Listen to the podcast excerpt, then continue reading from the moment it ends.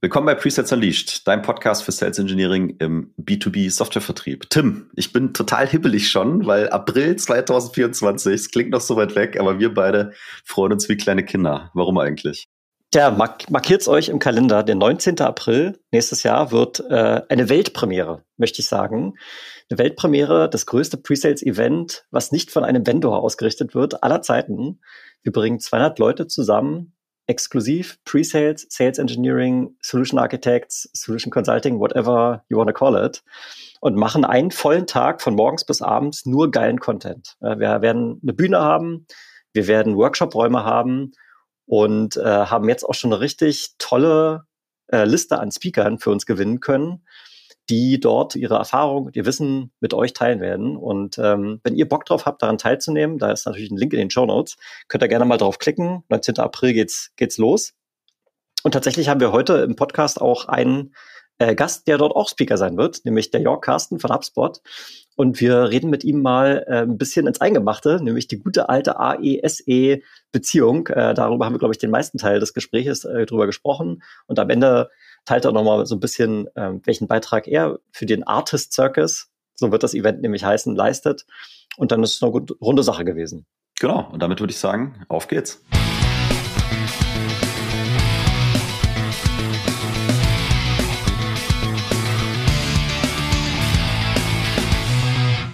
Ich bin Tim.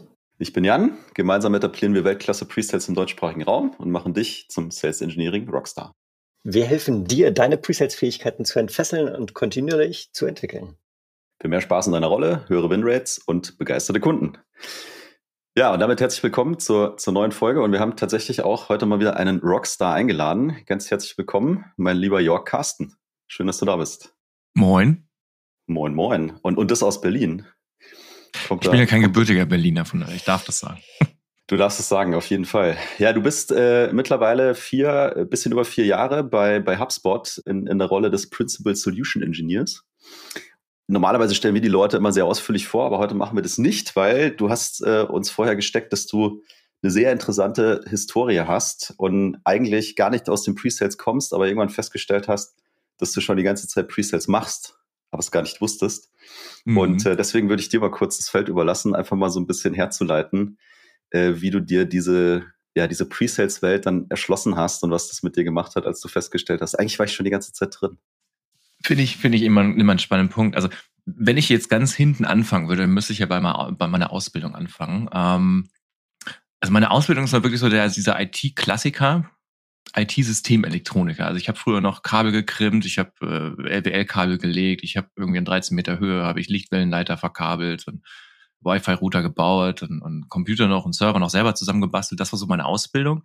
Also die Affinität war dann halt irgendwann geweckt. Ich hätte auch nie gedacht, dass ich in diese Richtung gehe, weil mein erster Gedanke nach dem Zivildienst war damals zum Beispiel, ich mache was mit Erzieher.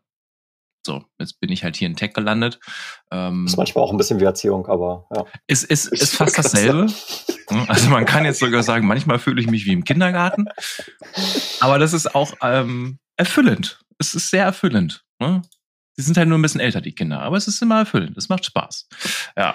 Und es ist witzig, was du sagst, weil ich habe die gleiche Ausbildung gemacht. Allerdings bei der Deutschen Telekom. Ich musste nicht in 13 Meter Höhe irgendwelche. Ich saß immer im Auto und habe äh, hab eine Leberkiste mehr gegessen. War bei mir war das äh, so, so ein ähm, IT-Systemhaus, so ein klassischer Dienstleister damals. Äh, da, da, hatten wir auch welche in der Berufsschule, die mussten immer schuften wie die Blöden da. Ja. Ich habe sogar am Wochenende gearbeitet. Es waren so drei Stunden Werkstattdienst. Das war dann meistens, der Werkstattdienst hieß dann eigentlich, räumen wir das Lager auf. Lehrjahre sind keine Herrenjahre. Dann habe ich immer Papier und Styropor getrennt, drei Stunden lang. Dann bin ich wieder nach Hause gefahren. Das war so mein Samstagvormittag. Nice. Aber es ist genau, was du sagst, weil diese Ausbildung so breit ist von der technischen Seite her. Das, das ging mir auch so. Ne? Das hat mir diese, diese Welt eröffnet und dann habe ich angefangen, mich da ein bisschen zu spezialisieren in Richtung Software tatsächlich. Ja, das, das kam lustigerweise bei mir erst so ein bisschen später, ähm, weil ich bin dann in meinen ersten Job so richtig reingekommen. Das war dann so um, um 2008 äh, ging das los. Da war ich dann im Technical Sales, hatte mich eigentlich damals auf eine technische Supportrolle ganz klassisch beworben. Ich dachte, komm, ähm, fängst du halt klein an und guckst mal, was, was da eigentlich so geht. Und dann bin ich irgendwie in diese Technical Sales Rolle reingerutscht bei einem damaligen Value Add Distributor und ähm, war da dann zwei Jahre. Ähm, das lief auch ganz gut. habe mich dann immer noch mal anderweitig irgendwie so als Service Desk Manager probiert bei, bei Athos dann damals auch in Paderborn, weil ich dann auch äh, die, die, die elf Jahre in Paderborn auch verbracht und gelebt habe. Bin dann aber relativ schnell nach zwei Jahren da auch wieder, wieder weg. Dadurch, dass das Athos das ganze Thema so ein bisschen umstrukturiert hatte. Und bin dann wieder zurück in dieses Vertriebstechnische gerutscht, weil dann ehemalige Kollegen von mir aus dem ersten Job, die dann auch mittlerweile ähm, privat zu Freunden geworden waren, die sind dann halt auch den Arbeitgeber gewechselt später. Und dann gab's, ähm, ich weiß nicht, ob euch der Name Actebis Peacock irgendwie noch von früher was sagt, so die alten Rechner oder so. Also Peacock, ja. Ja, genau. Und dann gab's da irgendwann Actebis und so weiter. Und die sind auch mit, mittlerweile mit einer der größten Distributionsunternehmen in, in Europa. Und da habe ich dann halt auch gearbeitet, so knapp fünf, sechs Jahre lang. Und da habe ich dann wirklich angefangen, so relativ schnell mal zu merken, okay, das, wenn ich jetzt so Revue passieren lasse, das waren so die ersten Momente, wo ich denke, okay, da habe ich jetzt eigentlich schon in dem Moment dieses ganze Presets-Thema so ein bisschen betreut und auch schon gemacht, weil ich einfach immer diese technische Affinität im Hintergrund hatte. Das heißt, ich konnte mir in vielen Situationen, wo andere Kollegen halt einen technischen Kollegen brauchten, jetzt einen Technical Consultant oder irgendwie einen Sizing-Kollegen für irgendwelche Server-Konfigurationen oder sonstiges, das konnte ich halt alles immer selber. Und das konnte ich halt auch alles immer sehr gut den Leuten dann auch so verkaufen, weil ich wusste, wovon ich rede. Das heißt, man hatte eine ganz andere Vertrauensbasis. Also man hat sich mit, mit IT-Lern auch mit, mit Dienstleistern, auch mit den Kunden, wenn man mit dabei war, auf einer ganz anderen Ebene halt getroffen. Und das waren so diese ersten Momente, dann, dann später, ähm, wo, wo ich dann jetzt auch schon, schon mal Hubspot jetzt bin, dann Rese, du hast es ja eigentlich schon alles gemacht. Also du, du bist ja schon länger im Preset, aber unbewusst halt. Ne? Und ich glaube, damals gab es einfach diese, diese Rollendefinition halt noch nicht. Ne? Also da hatte ich dann so Rollen inne wie äh, Focus Sales Manager Security und, und Partner Development Manager für Cloud, dann sei es Product Manager Microsoft für, für ähm, auch deren Cloud-Themen und so weiter. Habe ich dann über die Jahre immer so ein bisschen mal wieder ausprobiert und auch weiterentwickelt, war bei anderen IT-Dienstleistern, habe dann bei ähm, zwei Startups hier in Berlin gearbeitet, äh, so um, um ein Jahr rum. Das ist ja immer sehr äh, fluktuativ bei, bei den ganzen Startups hier in Berlin ab und zu konnte da nochmal Erfahrungen sammeln und bin dann letzten Endes wirklich dann, dann bei HubSpot in einer richtigen SE-Rolle, sage ich mal, gelandet. Wird aber wirklich so, wenn man mal jetzt diese ganzen fast 15, 16 Jahre, die man da jetzt dabei ist, mal, mal so rückwirkend nimmt, war das fast alles immer Pre-Sales. Weil ich immer in der Lage war, die Sachen halt auch für mich selber zu erklären, mir selber zu erschließen und anderen wiederum aber auch zu erklären, aber in einer simplen Art und Weise, oder auch dann einfach Kollegen auf mich zukamen, irgendwann mir sowieso immer Fragen gestellt haben. Jörg, wie geht denn das? Oder kann man das so machen? Oder bei dem Produkt, wie läuft denn das da? Ähm, du bist da doch so tief drin, äh, bist da so ein kleiner Nerd, kannst du mir nicht mal helfen gerade? Und so kam das dann irgendwie, wo ich dann realisiert, okay, du machst das eigentlich schon jahrelang, aber du hast, wurde halt nie so offiziell benannt. Stand halt nie so irgendwie auf dem Arbeitsvertrag oder so. Ne? Also da, also aus meiner eigenen Autobiografie erkenne ich da sehr viele Parallelen, weil es mir im Prinzip die ersten sieben oder acht Jahre meiner Karriere identisch ging. Ähm, ich habe erst im Nachhinein realisiert, dass das im Prinzip ähm, eine anerkannte Profession ist, wenn du so willst, unter dem Deckmantel Pre-Sales. Damals war es bei mir irgendwie dieser Titel Technical Account Manager und wir waren in der Company, in der ich war, da hatten wir so zehn, zwölf Stück davon. Aber es war nie davon die Rede, hey, da draußen ist vielleicht eine Community, da draußen gibt es noch andere Firmen, die haben auch diese diese Synergie zwischen Wirtschaftlichkeit und Technologie und die beackern halt beides. Und äh, es wäre total schön gewesen, diese Schnittstelle eigentlich zu haben, in, in die Industrie rein, mit anderen äh, Firmen in diesen Austausch zu gehen.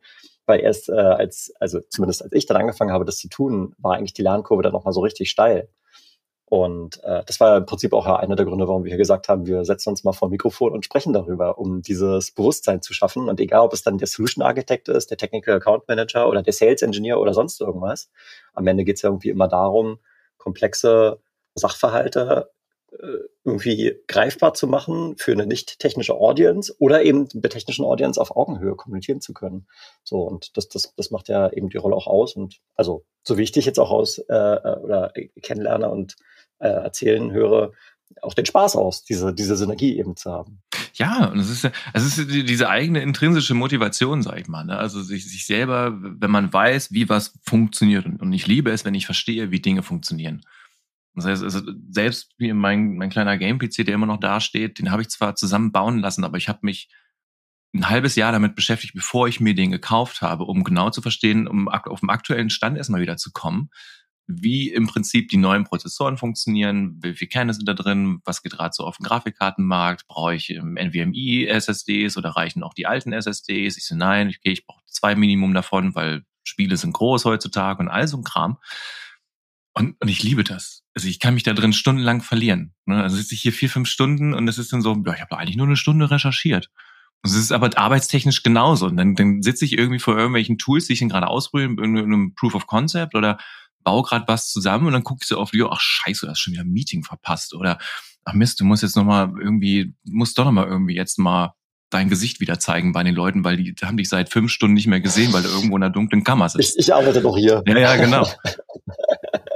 Ja, das Ja, ist dann Tim, Tim, Tim, fühlt, fühlt da mit dir, weil der verpasst auch immer Meetings mit mir, weil er so Tunnel, Tunnel ist so. Ich war so im Flow, Alter. Ich Ja, das ist ganz vergessen. schlimm. Ist in Ordnung. Ist ganz Aber sag mal, was, was hat sich denn ähm, verändert in, in der Wahrnehmung für dich oder auch in dem, wie du dann die Rolle ausgefüllt hast, dass du irgendwann für dich realisiert hast, ah, da ist diese Pre-Sales-Profession. Mhm. Da- Da muss man dann gestehen, da bin ich gar nicht so proaktiv reingegangen in die Rolle. Also wie, wie ich dann letzten Endes zu HubSpot gekommen bin, war eigentlich auch relativ äh, interessant, weil ich hatte mich eigentlich um 2018 nebenbei auch wirklich mal als Customer Success beworben, weil im Vorfeld hatte ich auch immer in die Richtung ab und zu mal geguckt. Das fand ich auch immer sehr interessant, so strategisch vorgehen, konzeptionell, Kundenentwicklung und so weiter, so ein bisschen Key Account. Fand ich auch immer toll und gerade dann im Tech-Bereich umso spannender, weil dann geht es ja wirklich um die Adoption, ne, Benutzung, das ist ja das A und O eigentlich, weil verkaufen ist das eine, aber das Nutzen ist das andere. Fände ich halt auch immer einen totalen spannenden Aspekt bei dem ganzen Thema. Das hat dann nicht so ganz geklappt irgendwie. Ähm, war ich aber auch nicht traurig drum, weil der ganze Prozess dahin war eigentlich super gemanagt. Das war gutes Feedback, das war positives Feedback, da habe ich mich echt abgeholt gefühlt und war auch dann, dann kein Thema. Aber anscheinend hatte ich Eindruck hinterlassen, so dass sich eine Person davon irgendwie an mich äh, zurückerinnert hat, als sie dann halt diese Presales-Rolle für Berlin gesucht haben. Ja, und dann, das erzähle ich meine Frau, meinte dann jedes Mal, ich erzähle das schon wieder, dass er der erste Presales-Ingenieur in Berlin ist für HubSpot. Ich so, ja, erzähle ich gerne, weil da bin ich schon ein bisschen stolz drauf. Ja, dass man so der Erste war in dem Team. Ich war auch der Erste, der halt in Berlin wirklich gesessen hat, weil damals waren alle anderen zehn Kollegen, die wir damals waren, alle in Dublin. Und ich war halt der Einzige dann so, ne? Und ich weiß auch bis heute, wie ich damals dann angefangen habe. Ich kam da an und alle so aus dem Vertrieb so, ach, unser erster Pre-Sales-Engineer direkt in-house ist da. Jetzt kann ich jeden Tag vorbeikommen und äh, dir Fragen stellen. Mhm. Ähm, das fand ich dann auch. Ich so, ah, okay, so läuft es hier also. Aber das, das ist dann, wie gesagt, weil ich dann eher durch eine Empfehlung mit reingekommen bin. Ne? Mhm. Wo man dann halt auch sieht, okay, man braucht schon ein gewisses Standing, beziehungsweise man muss schon wissen, was man dann von sich gibt, denke denk ich mal. Ne? Also wenn man dann entsprechendes Standing auch aufgebaut hat, auch jetzt im, im Netzwerk oder auch bei, bei Kollegen oder so, dann kann einem das schon helfen. Ne? Und das fand ich dann auch wiederum schön zu sehen, dass dann auch die Leute so an mich gedacht haben in dem Moment, weil sie dachten, ey, das würde auch 1A passen beim York irgendwie.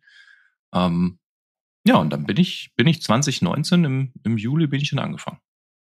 Nice. Und seitdem Und- nie wieder weg.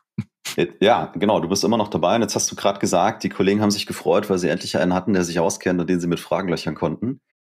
Äh, und Vor Ort ich- vor allen Dingen. Vor Ort, ja, so in live und in Farbe. Und ich habe das äh, öfters so kennengelernt, dass das zum Problem werden kann, ja, wenn ein Pre-Sales als so Ressource gesehen wird. Ah ja, da ist einer, der die Demo machen kann, ne? da ist einer mit, äh, der, der, der ist meine FAQ-Datenbank und so. Ich übertreibe jetzt ein bisschen.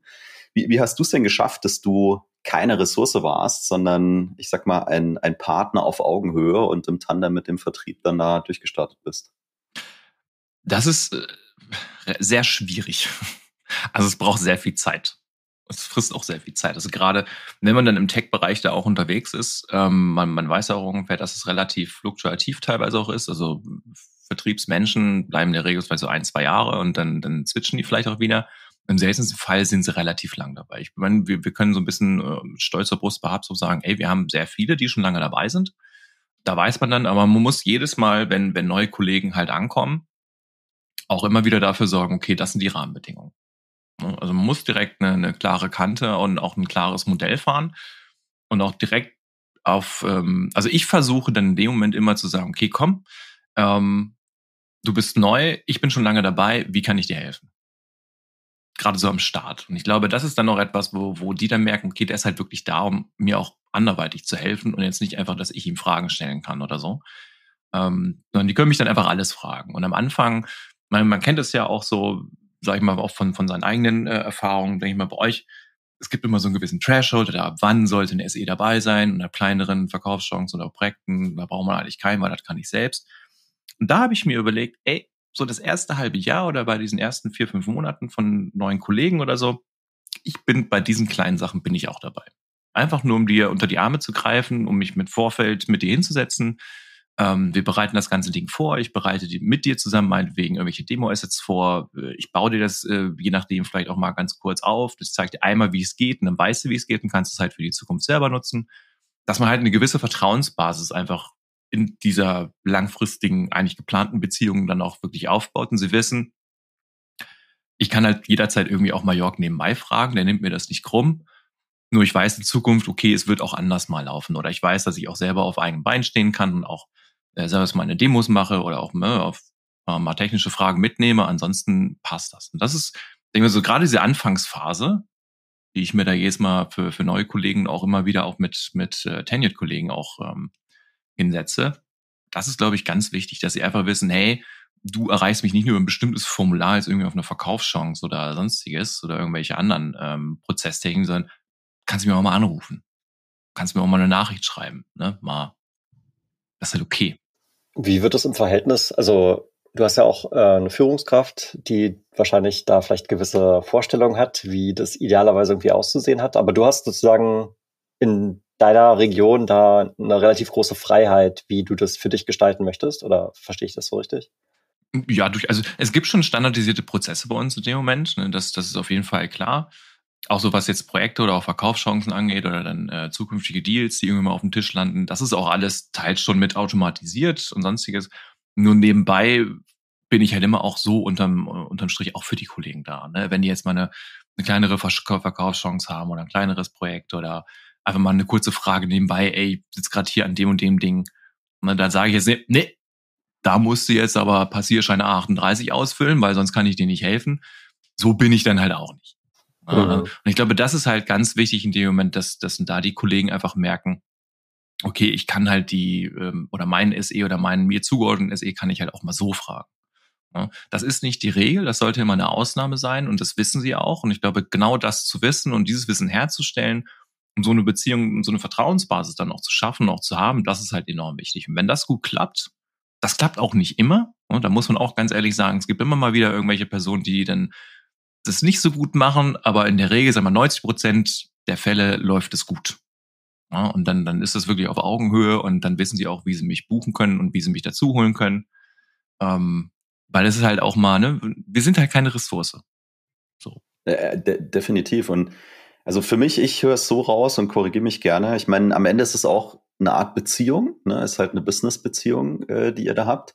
Und du gehst proaktiv rein, also du gehst auf die Leute zu, so nehme ich es zumindest jetzt wahr. Und ihr vereinbart, wenn auch unbewusst, äh, gewisse Spielregeln. Und äh, das sind dann so die, die, die Guidelines für, für eure Beziehung. Und wenn beide diese Spielregeln respektieren, dann sagst du, funktioniert es gut und dann bist du auf Augenhöhe und dann kannst du eine erfüllte Beziehung mit deinen Vertriebskollegen und Kolleginnen haben. Jetzt hast du aber gesagt, manchmal ist jemand dabei, der macht es dann trotzdem irgendwie anders, nenne ich es mal freundlich. Wie gehst du denn mit solchen Leuten um? Also, wo du selber merkst, hey, so da eigentlich sind die Guidelines, Spielregeln, hält sich, wiederholt nicht dran, ist schlecht, wirkt sich negativ auf die Deals aus. Was, was machst du mit solchen Leuten? Wie gehst du mit denen um? Also ich habe da so ungefähr ein ein Limit für mich selber auch gesetzt. Also was bin ich bereit in dem Moment alles zu ertragen und was eben nicht. und das, das ist dann einfach, ähm, ich mache Themen halt nicht gerne achtmal, sondern ich mache es halt gerne dreimal. Und beim dritten Mal merke ich dann schon, okay, wenn das dann nicht fruchtet, dann, dann muss ich irgendwo anders ansetzen. Das heißt, in erster Linie suche ich dann nochmal das Gespräch und, und frage dann einfach, ey, können wir da nochmal drüber reden und kann ich dir dazu nochmal irgendwie, darf ich dir dazu Feedback geben? Weil ich möchte auch nicht jemandem irgendwie unaufgefordert Feedback geben, weil das ist nicht fair. Ähm, und dann frage ich halt erstmal, ey, können wir uns darüber nochmal austauschen? Und dann gebe ich halt konstruktiv meine, meine Meinung dazu oder mein, meinen Standpunkt und hoffe dann nochmal, dass es dann fruchtet und dass es dann, dass sich etwas ändert in dem Moment. Wenn ich bemerke, okay, so nach ein paar Wochen, man kommt wieder in alte Rhythmen irgendwie rein und man, man kriegt wieder irgendeine Kalendereinladung und einfach äh, ohne irgendeine Agenda. Ähm, oder man kommt auf eine Verkaufschance, wo einfach nichts drauf steht, wo ich dann auch denke, so, okay, das, das ist jetzt, also ich weiß, wie der Kunde heißt, mehr weiß ich nicht. das ist so das Schlimmste, was, also, da kriege ich einen innerlichen Rappel bei, wenn ich auf solche Themen draufkomme und dann einfach sehen musst, okay, du musst jetzt nochmal alles selber nachforschen irgendwo in irgendwelchen Untergründen, sag ich mal, anstatt dass es halt wirklich schon vernünftig gepflegt ist halt. Ne? Also auch sowas. Das ist, da kommt dann alles zusammen. Und wenn dann das Ganze nicht passt, dann spätestens beim fünften bin ich dann halt entsprechend bei, bei seiner oder bei seinem Vorgesetzten. Ne? Und dann gebe ich halt da auch, ey, darf ich dir mal kurz Feedback geben? Wir haben da ein kleineres, ne? Ähm, da müssten wir mal dran arbeiten. Auf mich hört die Person in dem Moment nicht. Ne? Also kannst du jedenfalls nochmal da mit, mit drauf achten, äh, als Führungskraft in dem Bereich, ne? dass wir da auch in Zukunft aber besser dran arbeiten, weil ich dann auch einfach damit belegen kann, okay, das hat dann auch Einfluss auf die Arbeitsweise und auch auf die Abschlussquoten. Ne? Also einfach eine, eine schlechte Umgebung, noch eine schlechte Beziehung führt einfach auch zu schlechten Ergebnissen. So, und wenn ich denjenigen nicht helfen kann, weil ich halt eine schlechte Basis habe, dann ist bei mir irgendwann auch die Motivation halt im Keller, sage, ja gut, dann mach dein Kram nur alleine, ne? Das sind ja alles erwachsene Menschen. Wenn ich mit mir arbeiten will, ist das Pech. ist mal ganz einfach gesprochen irgendwie. Ja, absolut. Und ich meine, du erzählst es jetzt äh, mit deiner Seniorität so locker und ja, ich quatsch dir einfach an und dann erzähle ich denen mal, wie das äh, funktionieren soll. Aber das ist ja schon sehr reif, sage ich mal, und sehr bold auch. Ne? Also und ich glaube, es ist eine sehr gute Inspiration für jeden oder jede, die in ähm, diese Situation kommt. Ne? Also traut euch, diese Dinge anzusprechen. Manchmal wissen es ja die Leute vielleicht dann nicht besser und sind dann dankbar, wenn sie mal konstruktiv vielleicht auch Kritik kriegen. Und auch keine Angst zu haben vor dem Zeitpunkt, wo du es halt dann vielleicht mal eskalieren musst. Nicht, weil du die Person nicht leiden kannst, sondern weil es halt einfach äh, negative Auswirkungen auf die Organisation und den gemeinsamen Erfolg hat. Ne? Also mal ganz rational und nüchtern betrachtet. Also ich finde das äh, super, super stark und äh, ich, ich freue mich immer, wenn, wenn SEs äh, ja sich das auch trauen. Ne? Also du musst schon ja mal über die Schwelle dann auch drüber gehen, weil es manchmal auch gar nicht so einfach so ein Gespräch zu führen. Braucht ein bisschen Mut, ja. Also am Anfang ist es das, äh, je nachdem, welcher Konstellation man da ist, ob man jetzt neu als SE, sag ich mal, im Team ist oder ob der, der E oder der, der Verkäufer jetzt oder Verkäuferin jetzt neu ist, das muss man alles so ein bisschen abwägen halten. Aber je nachdem, kann das auch super hilfreich sein. Ne? Also ich hatte schon Situationen, wo dann einfach auch rauskam, dass die oder derjenige hatte dann einfach privat sehr, sehr viel um die Ohren. Ne? Und sowas hilft dann auch einfach zu verstehen. Ne? Und in der ab zu frage ich auch gar nicht so, darf ich dir jetzt Feedback irgendwie geben, weil das war irgendwie jetzt, das war Bockmist, den wir da gebaut haben. Ähm, sondern ich frage, ist alles okay bei dir? Ne? Also hast du irgendwie Stress oder soll ich ein bisschen mehr für dich machen, weil ich habe irgendwie das Gefühl, bei dir ist relativ viel los und ähm, du bist nicht ganz bei der Sache irgendwie. Sowas hilft halt auch schon. Ne? Bei manchmal, also gerade im Vertrieb, sag ich mal, gerade auch im Tech-Sales, da ist einfach enorm viel Druck. Und da ist einfach enorm viel los. Und dann reicht schon, reicht schon so eine kleine Frage und dann, dann kommt so ein Wasserfall an Informationen auf einmal raus äh, vom Gegenüber, wo man denkt, ja, okay, alles wollte ich jetzt auch nicht wissen, äh, aber ich habe jetzt nur ob ich dir helfen. Aber nein, Spaß beiseite. Aber das ist dann halt auch wieder ganz schön halt. Und das trägt ja wieder auch zu einer guten Beziehung einfach bei. Ja, mhm. voll. Ne, dass sie halt auch merken, okay, er der York oder auch andere SEs, die sind jetzt nicht einfach nur da, um mir irgendwie jetzt komplexe Sachen technisch äh, zu versimpeln und zu erklären oder Skizzen auf Lucid Chart zu basteln äh, mit fancy Logos dabei, sondern das ist halt auch ein Mensch irgendwie. Äh, und das ist halt wichtig. Das muss, wenn, wenn das realisiert wird, dann macht es halt auch wiederum Spaß. Ja, weil es ist immer noch eine persönliche Beziehung am Ende. Es ist ja auch so ein bisschen die Frage, inwiefern die Organisation den Vertriebskollegen mal mitgegeben hat, vielleicht beim Onboarding oder bei sonst irgendwelchen internen äh, Enablements, auf welche Art und Weise es sinnvoll ist, überhaupt mit der SE-Organisation, mit Presales äh, zu engagieren. Und ähm, also ich habe jetzt auch einige SaaS-Firmen von innen gesehen und da gab es äh, manchmal gab es so im Onboarding für die AEs gab es einen ganzen Slot so. Übrigens, ihr habt hier die die Sales Engineers an der Seite und hier ist übrigens die Art und Weise, wie wir miteinander arbeiten wollen. So, das ist dann mal so eine halbe Stunde, Stunde, wird dann mal darüber gesprochen und dann fällt es dann auch. Also das war's dann auch. Und wenn jetzt die Person, du hast ja gesagt, manchmal äh, wechseln die Vertriebler schneller, manchmal eben nicht so schnell. Klar, wenn du Leute dabei hast, die sind schon zwei, drei Jahre dabei, dann ist also diese Stunde wortwörtlich schon drei Jahre her. So, und also wie viel weiß ich dann davon noch? Ne? Und, äh, und ich glaube, dann ist auch ein guter Punkt, das mal wieder ins Bewusstsein zu rücken. Ne? Ich meine, klar, die, die AEs haben ihren, du hast es gerade sehr gut beschrieben, Jörg, häufig einen von Druck geprägten Alltag. Und äh, das ist jetzt bei denen auch nicht im Bewusstsein ganz oben, dass wir da vielleicht ein Ratio von 1 zu 5, 1 zu 6 oder du hast ja gerade irgendwie von 1 zu 10 gesprochen. Ne? Also du arbeitest ja nicht nur mit einem exklusiv AE zusammen, sondern du hast halt viele Kollegen so. Und allein das nochmal äh, ins Bewusstsein zu rücken, ist ja dann vielleicht schon auch mal der erste Schritt. Ja. Also ich fand auch sehr, sehr gut, was du gerade gesagt hast, weil das zahlt wieder darauf ein, so es ist eine Beziehung und das passiert zwischen Menschen. Ne? Also zum richtigen Zeitpunkt einfach mal ganz ehrlich zu fragen, geht's dir gerade gut? Ne? Oder wie geht's dir? Was brauchst du? Wie kann ich dir helfen? Abseits von diesem Business-Bullshit. Äh, das finde ich mega, mega wertvoll. Aber auch das, glaube ich, ähm, zeugt von einer äh, ja, von einer sehr großen, großen Reife und einem sehr großen Selbstbewusstsein, weil du, du weißt ja nicht, was dann rauskommt, ne? Also ja, das kann dann alles sein. Ne? Also, es kann dann auf einmal sein, dass man mit privaten Problemen befeuert wird, äh, um die man vielleicht gar nicht gebeten hat, wo es dann auch irgendwie unangenehm. Ich habe ja jetzt so gesehen persönlich keine Probleme damit, wenn, wenn sich Menschen. Ich habe irgendwie an, anscheinend habe ich ein Talent dafür, dass Menschen sich auch mir so anvertrauen, obwohl ich eigentlich gar nicht, das, das ist gar nicht meine Intention. Ne? Aber es passieren halt einfach manchmal solche Dinge und das ist dann mal auch okay. Ne? Also da muss man dir einfach nur das Gefühl geben, dass es auch okay ist. Man muss ja für sich selber entscheiden, okay, möchte ich jetzt so tief oder so eng oder auch so viel wissen über denjenigen gegenüber oder diejenige. Das muss ja jeder für sich selber entscheiden halt. Ne? Also ja. Und für mich der wichtige Punkt ist auch nochmal, also ich verstehe auch, wenn der SE mal sagt so, boah, ich bin frustriert, weil jetzt macht der schon wieder so einen Schwachsinn und so, ne? Aber meine Erfahrung ist auch, also nicht die Leute irgendwie vorverurteilen, ne? weil du weißt, du kannst nicht wissen, was da links und rechts und so weiter, vielleicht privat äh, gerade abgeht. Also ich habe auch, meine Lernkurve ist auch Verständnis zeigen, zuhören, die Dinge hinterfragen, ja, und klar, vielleicht komme ich dann irgendwann an den Punkt, wo ich sage, so geht's halt mehr dann auch äh, ger gerne, gerne eskalieren, aber nicht in diesen Trap verfallen, sagen, oh ja, der wieder mit seinem Blabla oder was auch immer.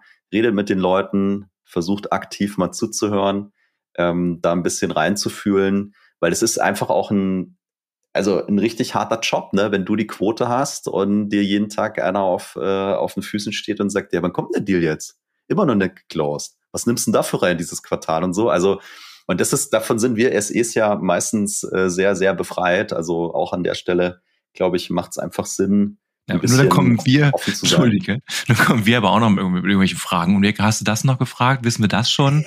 Kannst du mir das noch bringen? Oder ja, klar. würde mir als Vertriebler du auch mal die Hutschnur platzen irgendwie. genau, also wie in einer guten Beziehung, ne? So, also gut gegenseitig zuhören, bisschen Verständnis, mal versuchen, in den Schuhen der anderen Person äh, zu laufen. Das, glaube ich, hilft auch für die, für die SE-Seite. Und dann dann hast du dieses Level auch und dann kannst du auch mal so eine Frage stellen, ey, keine Ahnung, du machst gerade einen krass gestressten Eindruck, wie kann ich helfen, was ist los? Ne? Also das finde ich mega, mega gut. Neben diesem sehr starken kommunikativen Element und, und Verständnis und äh, sozusagen auch invest zu investieren in diese, in diese Beziehung, wie positionierst du dich denn innerhalb der, der Organisation als, als, als Pre-Sales-Guy, um ja, zum einen wieder auf Augenhöhe zu sein, aber zum anderen auch quasi selber in dieser Rolle äh, aufgehen zu können. Puh, da muss ich kurz nachdenken.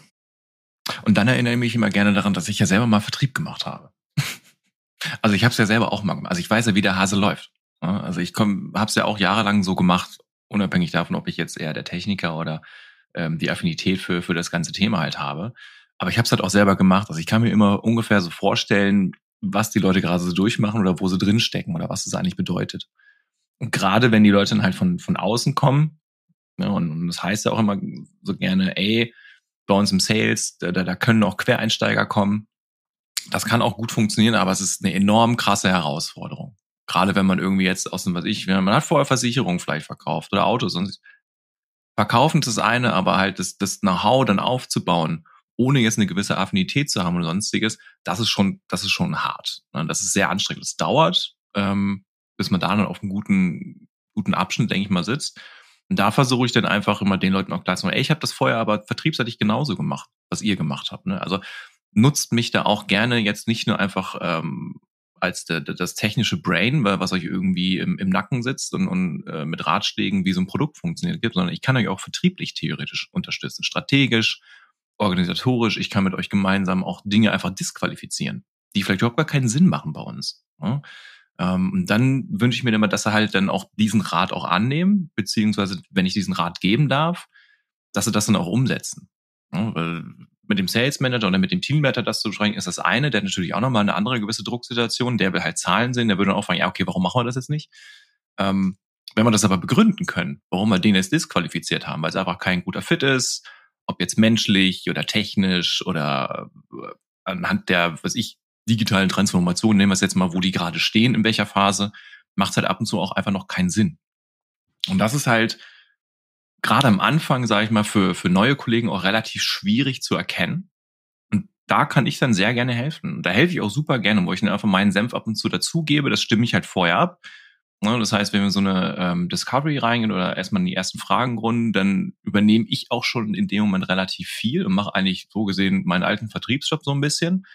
Aber das mache ich halt gerne, einfach um denen auch irgendwie diesen Stress zu ersparen, sich dann zeittechnisch einfach mit Dingen zu beschäftigen, die einfach gar nicht nötig wären. Weil, sagen wir mal, da haben wir eine Verkaufschance und, und das dauert jetzt so vier, fünf Wochen mit dem Kunden theoretisch und am Ende passt es halt doch nicht. Das wären so fünf Wochen, wo wir Zeit und Arbeit investiert hätten, die einfach völlig für Po sind. Ne, wo es einfach keinen, keinen Sinn gemacht hat in dem Moment. Wenn ich schon erkenne, dass es nicht passt, dann gebe ich halt auch gerne, ne, und sage ich, hey, von meiner Seite jetzt aus so gesehen, jetzt kein guter Fit unbedingt, passt nicht so ganz, sind noch nicht so weit oder was auch immer. Und wenn das dann beherzigt wird, dann freue ich mich jedes Mal. Ne? Weil, weil das bedeutet einfach, okay, man vertraut mir in der Hinsicht und sieht auch den Mehrwert daran, dass ich halt nicht nur einfach jetzt irgendwelche komplexen technischen Dinge von mir geben kann, sondern ich kann sie auch anderweitig so ein bisschen unterstützen. Das ist dann, da, da freue ich mich jedes Mal drüber. Also das finde ich persönlich einfach erhellend irgendwie und es macht auch wiederum Spaß. Und abends macht es auch mal Spaß, ein bisschen vertrieblich unterwegs zu sein, ist auch ganz schön. Hm. Nicht immer, aber manchmal. ja, ja glaube ich dir, ne? Glaube ich dir. Also über die deine Erfahrung zu nutzen, über die eigene Rolle eigentlich hinauszugehen, weil wenn der den Deal am Ende closed, also der hat die Quota, der, der, der kriegt den Accelerator und so weiter, aber dich erfüllt dann einfach, dass du sagst, hier, ich konnte supporten. Wenn wir über Positionierung reden, ist mir natürlich als Außenstehender eine Sache auch aufgefallen. Du bist ja auch Teil vom äh, deutschen HubSpot Podcast-Team. Also man hört dich ja öfters auch mal on air sozusagen auf der anderen Seite. Sind es, also egal wie du da reingekommen bist, ne, irgendwie bist du da hingekommen, aber ist das auch was, was aus, aus deiner Sicht, äh, also zu deiner Positionierung beiträgt und so deine Wahrnehmung innerhalb ähm, des, des Teams irgendwie positiv beeinflusst hat? Also es öffnet schon, schon Türen, sag ich mal, man hat halt eine andere Reichweite in dem Moment, halt auch unternehmensintern. Ne? Weil ich finde es dann immer schön, mich, mich auch einfach ähm, Team divers auch irgendwie zu vernetzen und aufzustellen und da halt auch meine, meine Connections zu haben, die Leute halt zu kennen, mich mit denen auszutauschen, auch relativ eng auszutauschen, da in Projekten zu arbeiten. Also interdisziplinär einfach in dem Moment. Das finde ich halt wahnsinnig spannend jedes Mal. Ne? Und gerade wenn es in so ein etwas größeres Unternehmen ist, warum nicht? Also es gibt ja dann die Möglichkeit halt theoretisch. Und dann, manche Hörer haben es vielleicht schon gemerkt, Jörg redet gerne. Und dann haben so einige Dinge zum anderen geführt. Und dann wurde ich halt irgendwann mal gefragt, ähm, für den ersten, jetzt haben wir halt den, den zweiten schon im, im Podcast-Bereich. Und es macht mir einfach irgendwie Spaß. Früher hätte ich, wer hätte mich vor vier Jahren gefragt, ich, Podcast, bitte, wer macht denn sowas? Hm? und jetzt, auch, ja. Ja, ne? Und jetzt sitzen wir hier und alle so, ja, wir meinen, hast du noch keinen Podcast? Schade eigentlich. Solltest du mal anfangen. Das gehört zum guten Ton einfach dazu. Ja, das, das, ist, das ist Digitalmarketing, das ist, ein, das ist einmal eins. Ne? Aber da genau in dem Moment ähm, habe ich dann auch gemerkt, aber dieses Interdisziplinäre dann ähm, auch wirklich zu nutzen, da das interne Netzwerk auch zu, aufzubauen. Weil das kann ja auch bedeuten, ne, man ist ja nicht in seiner Rolle festgebaut. So, man kann sich ja immer weiterentwickeln und da einfach dann auch diese Sachen, die ich jetzt hier lerne oder auch jetzt in anderen Sessions gelernt habe oder einfach was auch Austausch bedeutet oder auch jetzt einfach reden, ne, was das auch bedeutet und, und wie man das dann bespricht, das ist halt Gold wert. Ja, klar, es hat natürlich auch zum Vorteil, dass mich sehr viele Kollegen auch mittlerweile dadurch auch, auch einfach kennen und man wird auch einfach mal auf dem Flur angesprochen, so, ach, du bist Jörg, ne? So, ja. Und du? Hoffe ich nicht. Nein, das war immer ganz, es ist, es ist halt ein charmanter Icebreaker dann auch in dem Moment, ne? Und ich hoffe einfach, dass, dass für die Kollegen, die das dann auch durchaus mal, ich hoffe, sie hören's. Wer das jetzt hier hört, ist ein Kollege von mir und hört meinen Podcast. Ich, wir werden reden. Ähm, aber das ist einfach, dass ich da genauso hoffe, da Mehrwert für alle zu liefern, wie intern in meinem eigentlichen Job halt auch. Und, und es macht halt Spaß. Und es ist, ich sehe es eher als, als Add-on für meinen eigentlichen Job. Weil ich mache da eigentlich fast dasselbe wie jetzt in meiner eigentlichen Rolle genauso. Ich recherchiere, ich, ich gucke mir Themen an, ich, ich fuchse mich da so ein bisschen rein. Ich mache so bei uns so in diesem einen Podcast mache ich ja mehr so diese Presets und Sales-Seite und die, die Jenny macht die Marketing- und Online-Marketing-Seite. Und dann bringen wir die Themen so ein bisschen rein. Ja, und da dann auch.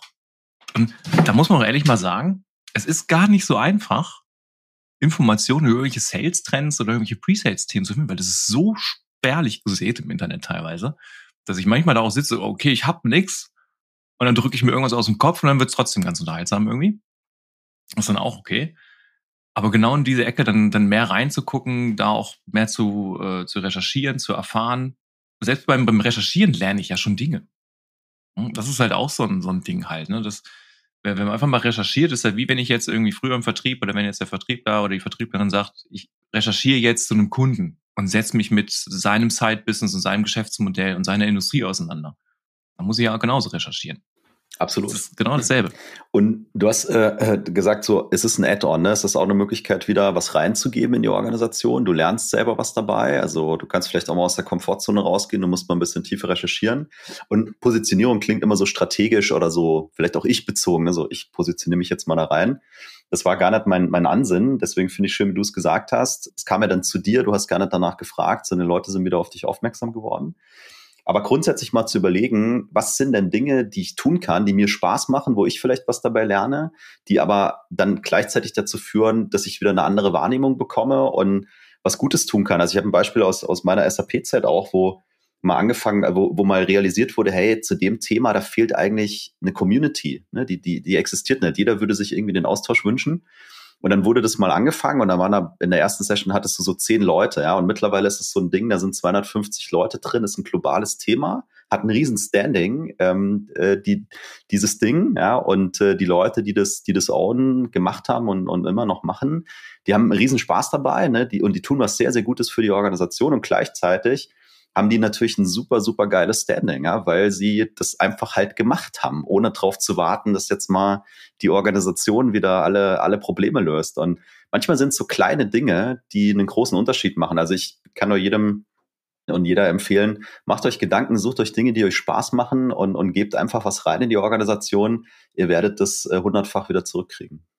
Naja, und das, das, was du sagst, hundertfach, ist ja genau das, was jetzt hier auch die beiden Beispiele gemeinsam äh, bringt, weil es halt nicht in der 1 zu 1 Kommunikation ist, die natürlich jeden Tag, den ganzen Tag auch stattfindet mit unseren Vertriebskollegen, aber hier ist es eigentlich 1 zu N. Weil ein Podcast können sich beliebig viele Leute äh, anhören und der extra Aufwand entsteht sozusagen nicht, der ist einmal produziert und dann ist er eben da. Und genauso wie auch bei diesem Forum, was du jetzt gerade erwähnt hast, Jan, ähm, wenn da halt noch fünf Leute mehr dazukommen oder nochmal 50 Leute mehr dazukommen, äh, der, der Aufwand steigt nicht, aber die Werthaltigkeit oder die, die, die Verbreitung des nützlichen Wissens äh, ist praktisch skalierbar und darum besonders charmant. Absolut. Und an der Stelle müssen wir mal kurz über, über Zirkus sprechen. Also jeder, jeder, jeder mag ja Zirkus, ne? Und Artisten und, und das ganze Zeug. Das ist richtig random jetzt. So richtig random, ja. Und ähm, wir, wir haben dich ja äh, auch eingeladen in den, in den Zirkus sozusagen. Und äh, du hast ohne zu zögern einfach zugesagt. Dann kannst du gleich mal sagen, warum das ist. Jetzt will ich natürlich kurz auflösen, was es mit dem Zirkus auf sich hat. Also äh, der Tim und ich haben die äh, große Ehre, nächstes Jahr am, am 19. April in Berlin den Artist Circus äh, mitzugestalten. Und äh, es wird dann einen eigenen äh, Pre-Sales, äh, Sales Engineering Track geben, quasi das, das erste Event dieser Art in Deutschland. Also auch das macht uns tatsächlich ein bisschen, bisschen stolz. Äh, es geht um, um Learning Enablement äh, für, die, für die coolen Rollen im SaaS, eben auch Pre-Sales. Und äh, dann haben wir zu dir gesagt, ey, wir brauchen dich da auf der Bühne oder in einem Workshop und ähm, hast du Bock beizutragen? Du hast sofort gesagt, ja, bin dabei. Und jetzt erklär warum. Weil ich in Berlin wohne. Richtig lame Begründung. Nein. Ähm, aber das Lustige, also, es sind, also diese Koinzidenz, die, die ich dabei halt auch hatte und, und mir, ich hatte auch immer so den Gedanken, okay, warum gibt es, klar, es gibt auch die globalen Communities und es gibt das PSC und all so ein Kram, aber mir schwebte immer irgendwie irgendwas anderes vor. Und, und ich fand es halt immer, und wir hatten das ja eben auch schon so ein bisschen thematisiert, ne, wo können sich eigentlich mal Leute austauschen, wo kann man eigentlich mal gegenseitig was voneinander lernen. Ne? Weil es gibt immer irgendwie erfahrenere Menschen als mich. Ne? Auch als mich gibt es erfahrenere Menschen. Ähm, da kann man ja immer was von lernen oder auch mal einen anderen Blickwinkel mit reinnehmen. Und da habe ich mir gedacht, okay, es gibt so viele Industriemessen, ähm, wo das passiert, sei es jetzt die Hannover Messe, sei es jetzt die IFA oder man möge halten, was man will von der IAA irgendwie. Ähm, all das findet irgendwie statt, aber genau in unserem Segment findet es eigentlich nicht statt. So. Also so mal gesagt, in der Tech-Szene so an sich, abgesehen jetzt von den klassischen Events, wie jetzt Salesforce oder auch wir machen, aber das ist ja eher wirklich so eine Verkaufsshow in dem Moment, ne? Unternehmen repräsentieren sich und dann, dann kommen Kunden. Aber es gibt nicht so wirklich, wo man sich mal lokal in einer großen Fläche mal so wirklich klassenfahrttechnisch mal trifft und einfach mal austauscht und eine gute Zeit zusammen hat, was voneinander lernen kann. Und auch mal ein Gesicht zu irgendwelchen LinkedIn-Profilen sieht, die mal mittlerweile jetzt zweite mit AI Profile Pictures irgendwie lebt oder auch weiß, ist der jetzt echt oder nicht. Und dann dachte ich mir, äh, weil ich in einem Podcast von uns hatte ich es nämlich thematisiert und da hatte ich dem, dem Julius nebenbei quasi schon öffentlich auf meinem Podcast schon gesagt, ey, beim Artist-Thema, ne, da bin ich dabei, komme ich vorbei. Und dann habe ich mich da auch, dann habe ich dieses komische Formular von dem Julius da ausgefüllt, wo ich schon dachte, okay, warum muss ich jetzt hier so ein komisches Formular ausfüllen? Ich bin doch gar kein Gründer und sonstiges. Dann habe ich eine Absage bekommen, dann war ich ein bisschen enttäuscht, weil ich dachte, ja, okay, das ist aber ein sehr exklusiver Kreis irgendwie. Und habe dann nur gedacht, wie geil wäre es denn, wenn eigentlich mal so, so ein anderes Ding irgendwie kommt, wo man das halt so mal macht, wo man mal hingehen kann und sich mal austauschen kann. Und dann wirklich so drei, vier Wochen später kam dieses Circus-Ding um die Ecke, wo ich dachte, wie geil ist das denn? Jetzt kann ich das nochmal thematisieren, aber im Positiven. Ja. Und dann ging das halt so entsprechend weiter. Ne? Und für mich ist es einfach schön zu sehen, dass das ganze Thema wächst, dass es mehr Aufmerksamkeit bekommt. Weil Aufmerksamkeit heißt doch einfach, okay, es gibt mehr Chancen auch für Neueinsteiger und auch für die Jüngeren und auch für, für die etwas vielleicht Unerfahrenen, dass man sich mal einfach austauschen kann. Und gerade auch, ähm, ich sag mal, interdimensional zwischen den Unternehmen sich auch mal auszutauschen. Das ist, da ist, da steckt wirklich der, der Wert halt drin. Ne? Weil man sitzt so immer in seiner Unternehmensbubble und da reden sowieso immer alle gleich und nutzen denselben Buzzwords und meine Bingo-Platte ist sowieso immer voll, wenn ich da in irgendwelchen Meetings sitze. finde ich es halt immer sehr wertvoll, wenn man sich halt auch mal mit anderen, von anderen Unternehmen austauschen kann, einfach. Ne, sei es jetzt mal auf dem, auf dem Bierchen irgendwie abends treffen oder ähm, bei so einem Eventformat dann halt so. Ne? Und wenn das dann noch irgendwie in einem Workshop oder auch äh, entspannenden Themen, die, die, wo man zuhören kann, umso besser. Ne? Also es gibt, glaube ich, nichts Besseres. Ne? Und es ist ja auch vollkommen klar, und das finde ich halt auch sehr gut kommuniziert, einfach auch bei, bei dem Circus-Thema, dass es keine Verkaufsshow ist und dass es halt auch kein Recruiting-Event ist ne? sondern wirklich einfach nur mal wirklich so ums Kennenlernen, ums Austauschen, um was Lernen geht. Was sich dann danach meinetwegen ergibt, meine Güte.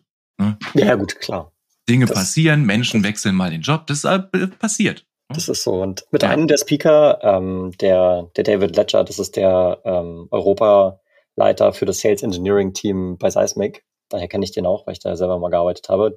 Der hat auch gesagt, hey, hier klar, es gibt diese Vendor ausgerichteten Events, gibt's ja auch für Presales, ne? Du hast da äh, Vivian, du hast äh, Consensus und so weiter, die machen auch alle ihre Events. Und er meint, der, er hätte mal voll Bock gehabt, da auf so ein Event hinzugehen. Er hatte so ein spezielles Thema, weil die bei sich im Team äh, zu dem äh, zu, zu Demo-Automatisierung und Videodemos äh, und so weiter hatten sie halt was gemacht. So, da hat er gesagt, hey, ich würde darüber ja natürlich gerne sprechen, aber kann ich natürlich bei Demofest nicht bringen, weil das im Prinzip eine Konkurrenzlösung ist zu der Software. Ne? Und das mal als ein so ein kleines Beispiel, wie ähm, wir halt auch solche Vendor ausgerichteten Events vielleicht dann eben äh, nicht alle Themen zulassen. So, das war für uns dann auch ein Grund zu sagen, hey geil, hier kannst du halt über alles sprechen. Wir können wirklich, es gibt keine Grenzen. Ja, es gibt einen Ticketpreis für die Teilnehmenden, packen wir auch mal in die Show könnt ihr euch auf die Warteliste setzen. Aber dafür sind die Themen halt offen. Und am Ende sollen die Leute da rausgehen und sagen, ich habe heute tolle Leute kennengelernt. Ich habe, ich fühlte mich inspiriert, ich habe Motivation mitgenommen und fünf neue Ideen, die wir auch morgen umsetzen können. So, wenn das erreicht ist, dann haben, glaube ich, alle was gewonnen. Und ich freue mich riesig drauf. Am Abend gibt es auch noch ein bisschen eine kleine Party. Und auch die Session von dir, Jörg, äh, die, die wird sicherlich auch äh, eine tolle Nummer. Also runde Sache am Ende. Ja, kurzer Spoiler, die wird fast so wie jetzt. Nur mit mir. Ja, wir verlinken auch mal, der kommt natürlich auch dann quasi heute raus, wenn, wenn ihr das gerade hört, äh, den, den, den Podcast von der Artist, wo Tim und ich waren, ein bisschen über Presales reden durften und auch über das Event. Verlinken wir euch alles in den Show Notes. Und jetzt, äh, lieber Tim, stell noch mal die Abschlussfrage. Jörg, du hast jetzt, also es gibt keine Grenzen, ja. Technologisch möglich, was ich jetzt suggeriere. Du kannst eine WhatsApp an jeden Sales Engineer, an jeden Pre-Sales der Welt schicken. Was steht in dieser WhatsApp-Nachricht drin? Ist es DSGVO-konform? ja. Okay. Ähm, ich würde, würde schreiben, bleibt euch treu. That's it. Kurz und knackig. Und damit äh, vielen, vielen Dank, dass du äh, heute unser Gast warst und deine Insights mit uns geteilt hast. Gerne, gerne. Danke, dass ich hier sein durfte. Auch wenn ich in meinem eigenen Büro stehe. Was übrigens, sehr geil eingerichtet ist. Hinten mit diesen Star Wars-Elementen, sieht so fast aus wie Lichtschwerter. Du bist der Erste, der das bemerkt, übrigens, dass es wirklich Star Wars-Szenerien sind. Alle anderen ja, immer so, was sind denn das für schöne Bilder? Ist das irgendwie von dem Künstler? Ich so, mhm. Ja, du hast ja rechts unten da diesen, diesen äh, Stormtrooper-Kopf da, der war, das war so das erste Anzeichen, da habe ich mal genauer hingeguckt. Ja, da sind irgendwie Lichtschwertkämpfer und dann natürlich mit diesen Farben, also cooler mhm. Setup, äh, sicherlich. Also, wenn man genau hinguckt, dann sieht man, dass das alles die äh, entsprechenden Duelle zwischen Obi-Wan Kenobi und Darth Vader bzw. Ja, Anakin Skywalker sind. Sehr gut. Ja, soweit, soweit bin ich jetzt nicht gekommen. Ja, das ist auch ein bisschen weit weg vielleicht. Also ihr beide werdet euch auf jeden Fall auf der Artist Circus Abendveranstaltung das ein oder andere Bier genehmigen. Ich als Stormtrooper, ver äh, Stormtrooper genau. verkleidet. Ja. ja, du kannst du machen, ne? Also wir sind, ist ein Zirkus. Wir, sind dafür alles offen, absolut. Also ich äh, komme je nach äh, körperlicher Konstitution entweder als Clown oder als Trapezkünstler. Ich hoffe, es das, gibt keinen Trapez. Es wird sich noch rausstellen, ja. Naja. Also. Ah, sehr gut. Das war für dich Presets Unleashed. Das ist dein Podcast für Sales Engineering im B2B Softwarevertrieb mit Tim und Jan. Und äh, wenn du äh, Lust hast, deine Presales-Fähigkeiten zu entfesseln oder äh, du Führungskraft bist und es gerne vielleicht mit deinem Team mal machen möchtest, dann kontaktiere uns gerne direkt auf LinkedIn. Wir freuen uns drauf. Schön, dass du wieder dabei warst und bis zum nächsten Mal. Bye, bye. Ciao. Tschüssen.